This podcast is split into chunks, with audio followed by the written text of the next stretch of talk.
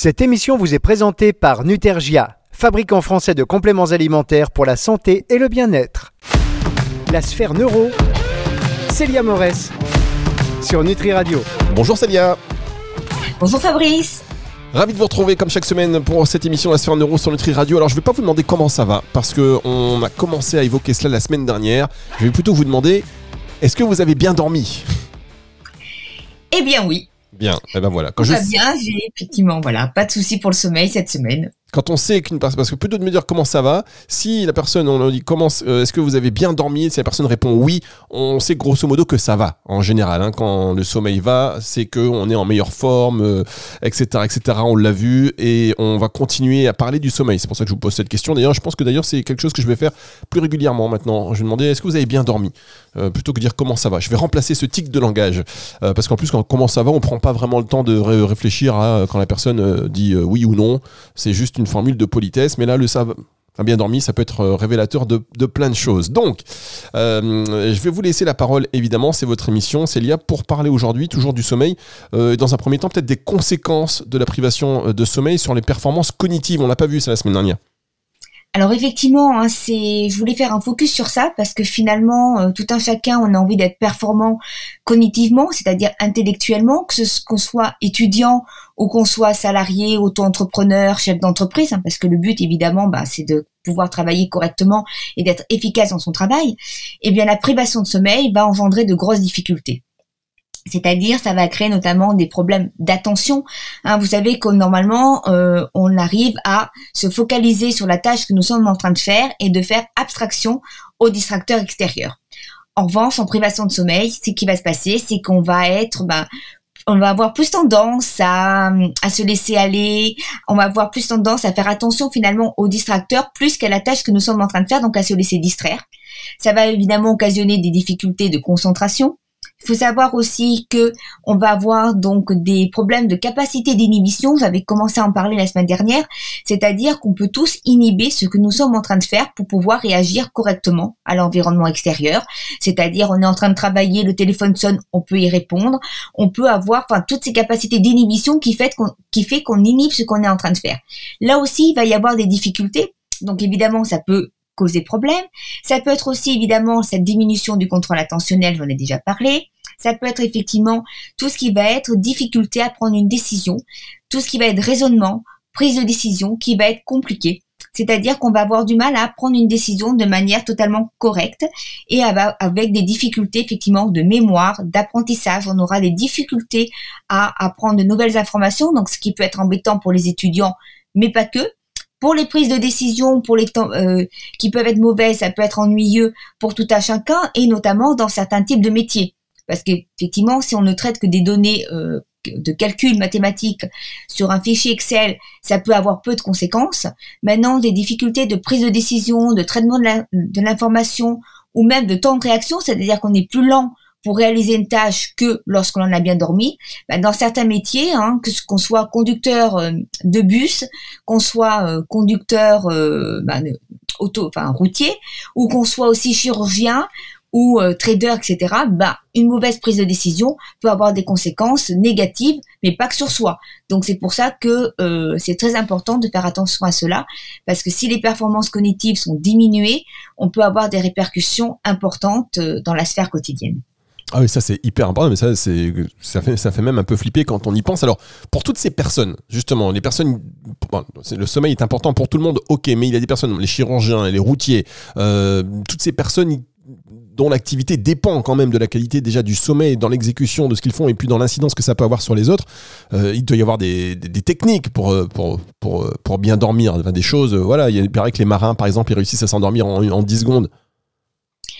Alors effectivement, alors euh, il y a des techniques, il y a des choses qui peuvent euh, mettre en place. Donc il y a tout ce qui est relaxation, cohérence cardiaque, parce qu'ils ont quand même, pour certains en tous les cas, des emplois qui sont stressants. Je pense particulièrement aux chirurgiens, hein, euh, mais aussi ça peut être effectivement de trouver le sommeil et d'essayer de sanctuariser, on le verra, dans, une émission justement de sanctuariser euh, le sommeil au maximum, même lorsqu'on est dans des conditions qui n'est pas adéquates. Et je pense notamment aux chauffeurs routiers qui parfois doivent dormir dans leur camion, mais pas que. Mais effectivement, c'est ça aussi faire attention. Et euh, peut-être essayer de voir avec les entreprises, notamment pour les chauffeurs de bus, etc. Enfin, peu importe le métier, euh, les entreprises, qu'elles soient publiques ou privées, justement pour tout ce qui va être euh, prévention santé au travail, qui peut avoir un impact. Donc, s'il y avait des difficultés, qu'ils puissent en parler à des professionnels de santé qui vont les aider finalement à gérer ces difficultés-là pour éviter qu'il y ait effectivement des accidents. Oui, c'est une bonne initiative hein, dans le cadre du travail, euh, se pencher sur la qualité du sommeil de, des salariés, ou voilà, ça peut être euh, euh, un indice pour expliquer une baisse de productivité ou pour au contraire, enfin une baisse de concentration, productivité. Bon, j'aime pas trop le mot en réalité, mais bon, concentration et une baisse d'activité. On va marquer une pause d'ailleurs et on se retrouve dans un tout petit instant. Vous risquez pas de vous endormir avec la musique de Nutri Radio, c'est juste après ceci. Pressautement des paupières, fatigue, vous manquez peut-être de magnésium. Découvrez le magnésium Ergimag, la seule formule qui associe quatre formes de magnésium pour réduire durablement votre fatigue. Avec en plus des vitamines B et du zinc, Ergimag, c'est bien plus que du magnésium. Retrouvez les compléments alimentaires Nutergia dans votre pharmacie ou sur nutergia.com. Le magnésium contribue à réduire la fatigue. Pour votre santé, bougez plus. La sphère neuro, Célia Morès sur Nutri Radio. La sphère neuro avec Célia Morès donc sur Nutri Radio. On continue cette émission qui euh, parle donc du sommeil. Euh, on a évoqué avec vous donc les conséquences de la privation de sommeil sur les performances cognitives. Alors peut-être que ce sera l'objet d'une autre émission, mais j'ai envie de vous poser une question euh, très voilà très rapide sur. On, sait que le manque de sommeil joue sur les performances cognitives. Maintenant, est-ce qu'il est, vrai aussi, puisque vous êtes docteur en neurosciences, j'en profite pour vous poser la question. Est-ce qu'il est vrai, par exemple que si on s'endort en écoutant, on a envie d'apprendre une langue étrangère, par exemple, et on va on va écouter un podcast euh, en anglais, en espagnol, en grec, je sais pas, euh, et on s'endort avec, est-ce qu'il est vrai qu'on va euh, assimiler la langue plus rapidement? Alors là, ça a été beaucoup décrié et j'allais vous dire oui et non. C'est-à-dire qu'en fait, c'est pas le fait de mettre des écouteurs et de s'écouter en écoutant une langue étrangère ou en écoutant pour les étudiants leur cours que le cours va rentrer tout simplement dans la tête comme ça, comme par magie. En fait, non, il faut avoir travaillé être en situation d'apprentissage. Donc, par exemple, un étudiant qui va lire son cours, qui va apprendre son cours, forcément, après une nuit de sommeil, il aura retenu plus d'informations que s'il n'avait pas dormi, même s'il avait fait une pause du même laps de temps. Et c'est certainement pareil pour les langues, c'est-à-dire que si on travaille la langue, qu'on est en train de la travailler, de l'apprendre, et qu'on est actif dans notre apprentissage, et que peut-être que bah, si on s'endort éventuellement ou en tous les cas la nuit de sommeil va être bénéfique. Mais si on ne fait que écouter un podcast en anglais ou en italien ou en je ne sais trop quelle langue en se disant bah, comme ça mon cerveau il apprend en dormant et ça va me permettre d'apprendre la langue, ça ne fonctionnera pas. Très bien. Il faut vraiment être actif. Ceci explique pourquoi je ne parle toujours pas le russe, par exemple, ou le chinois. Ça, ça ne marche absolument pas. Merci beaucoup, euh, Célia, pour cette petite euh, réponse rapide euh, et, précise. Donc, on continue à évoquer le, sommeil et ben, les conséquences hein, de privation de, sommeil, on l'a vu. Mais maintenant, on a vu sur les performances cognitives, pardon. Est-ce qu'on peut aborder, puisqu'on est sur Nutri Radio, même si on nourrit le corps et l'esprit, sur les comportements alimentaires? Est-ce que quand on dort mal, on a un comportement alimentaire qui va changer. Alors totalement. Et c'est même là où est le problème parce que c'est, on a remarqué que les personnes, enfin, il y a eu des études qui ont, on remarqué, il y a eu des études qui ont montré que des personnes qui étaient finalement en privation de sommeil, donc euh, évidemment pas qu'une seule nuit euh, de temps en temps, on parle vraiment de privation de sommeil qui dormaient mal, il y avait effectivement un risque d'obésité qui était multiplié par 5. Donc je dis bien c'est un risque, ça ne veut pas dire que forcément, ces personnes-là vont devenir obèses. Mais les personnes qui dorment mal, il y a un risque d'obésité euh, qui est quand même multiplié par 5. Donc c'est quand même important. Et il faut savoir que bah, il va se passer quoi? Il va y avoir un dérèglement de la balance énergétique pour plusieurs raisons. D'abord parce que lorsqu'on est en privation de sommeil, qu'on ne dort pas, on reste plus longtemps éveillé, donc on a plus facilement accès au réfrigérateur, à la nourriture. Donc forcément, on risque d'être tenté et d'aller se nourrir. Bon, là, c'est logique. Mais le plus important, c'est que lorsqu'on est en privation de sommeil, ça va euh, conduire à des changements euh, justement au niveau physiologique et notamment dans la libération des hormones de la faim, de la satiété. Alors on sait que les hormones de la faim, il y a la gréline qui est une hormone de la faim qui nous permet de s'alimenter, c'est l'hormone qui est libérée lorsqu'on a faim et qu'on se dit bah maintenant il faut que je mange, donc généralement peu de temps avant le repas, et la leptine est une hormone dite anorexigène, hein, contrairement à la gréline, et qui permet effectivement de diminuer la prise alimentaire, qui est l'hormone de satiété.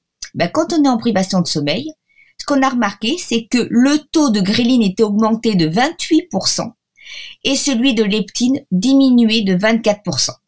Donc ça, ça, a vraiment été des marqueurs qui ont été réalisés dans certaines études. Ils ont réellement montré ce pourcentage d'augmentation et de diminution. Ce qui signifie que forcément on a plus faim, donc on va plus s'alimenter puisque de la, notre hormone de la faim est augmentée.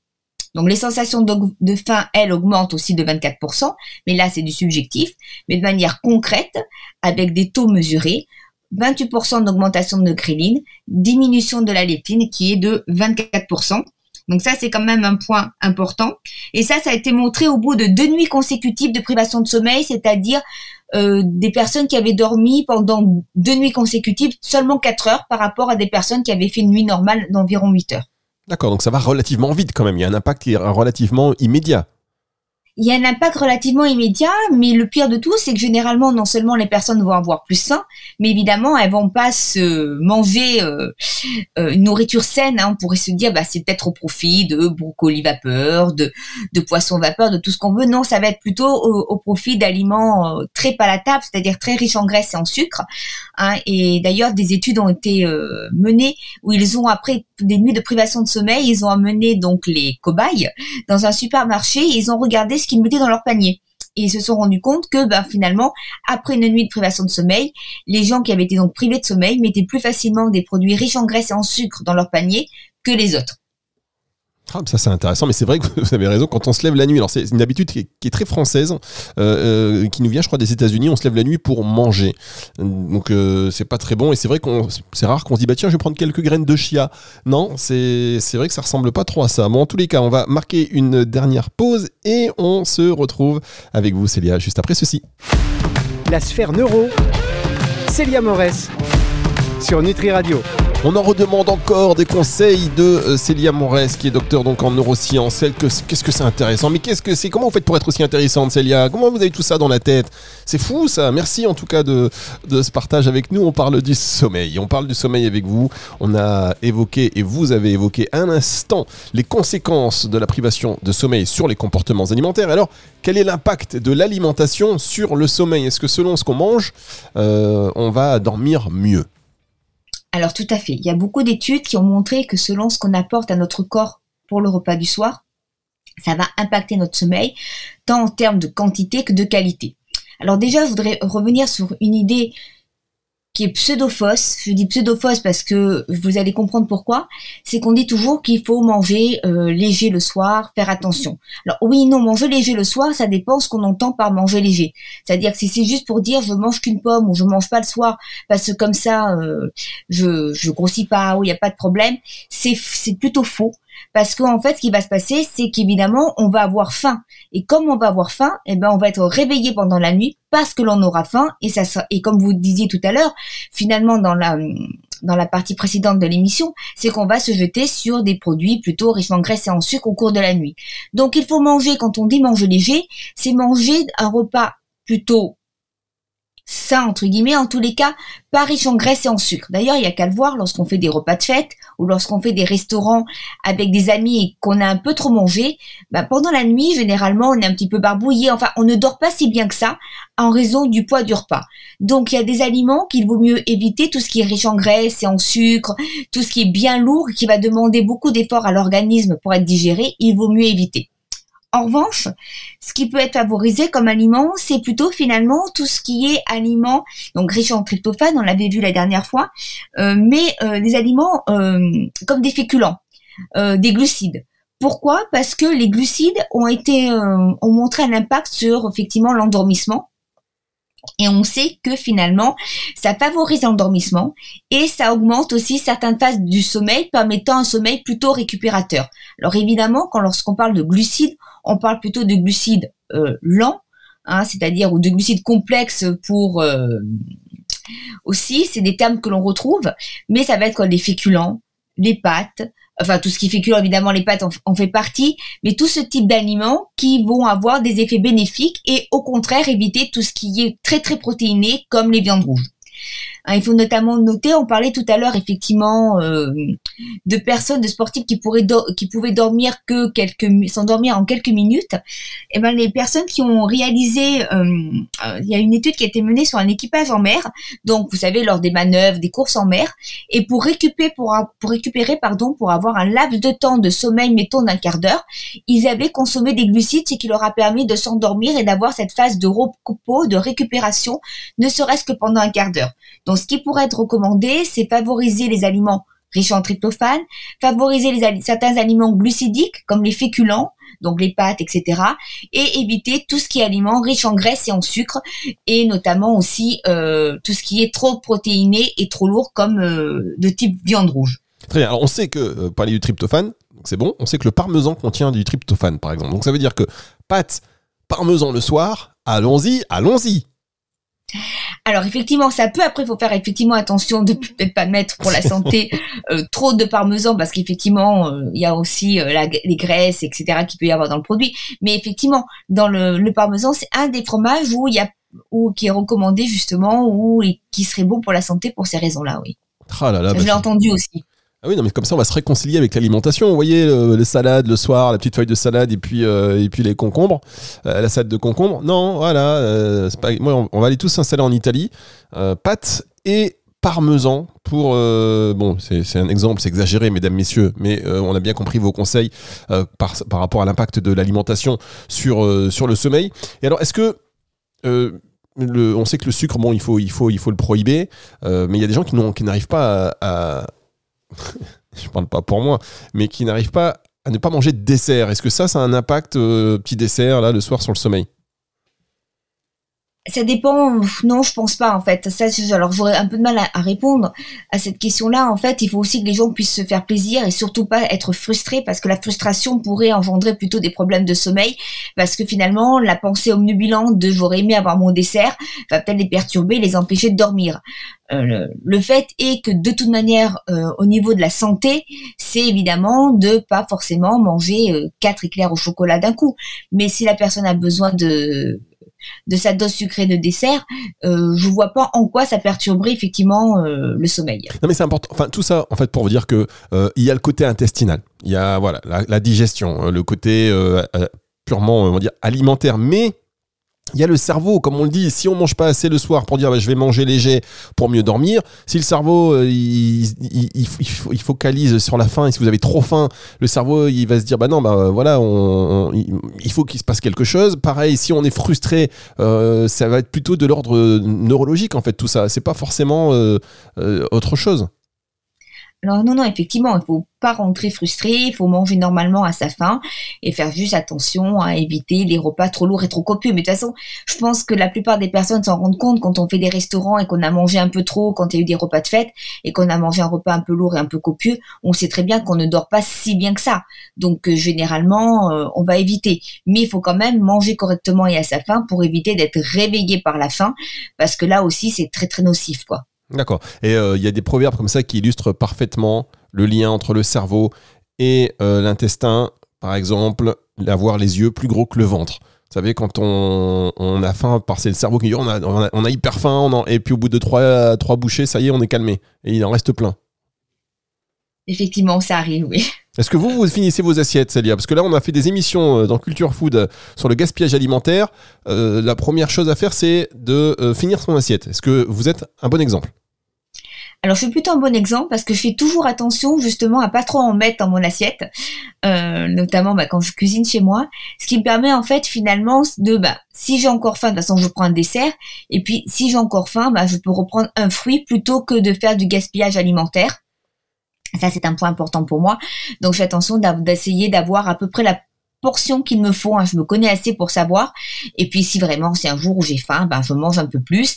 Et si j'ai plus faim, ben je, m'arrange pour ben, soit je prends pas de dessert éventuellement si j'en ai pas envie ça dépend de mon envie ou alors je réserve la partie et je la garde euh, que j'ai pas mangé pour le lendemain en accompagnement ou en plus etc afin évidemment de ne pas gaspiller Ouais ben voilà, un petit conseil euh, pratico-pratique et petit partage d'expérience. Merci beaucoup Céline, on va se retrouver la semaine prochaine. On va finir ce cycle du sommeil avec euh, des solutions très concrètes pour bien dormir, pour vaincre l'insomnie, ce sera donc avec vous. D'ici là, je vous souhaite euh, bah, une bonne semaine, Célia, et on se retrouve très vite. À très vite, Fabrice, avec plaisir. Euh, émission que vous retrouvez donc en podcast à la fin de la semaine dans son intégralité sur nutriradio.fr dans la partie médias et podcasts et sur toutes les plateformes de streaming audio. C'est le retour de la musique tout de suite sur Nutri Radio. La sphère neuro, Célia Morès sur Nutri Radio.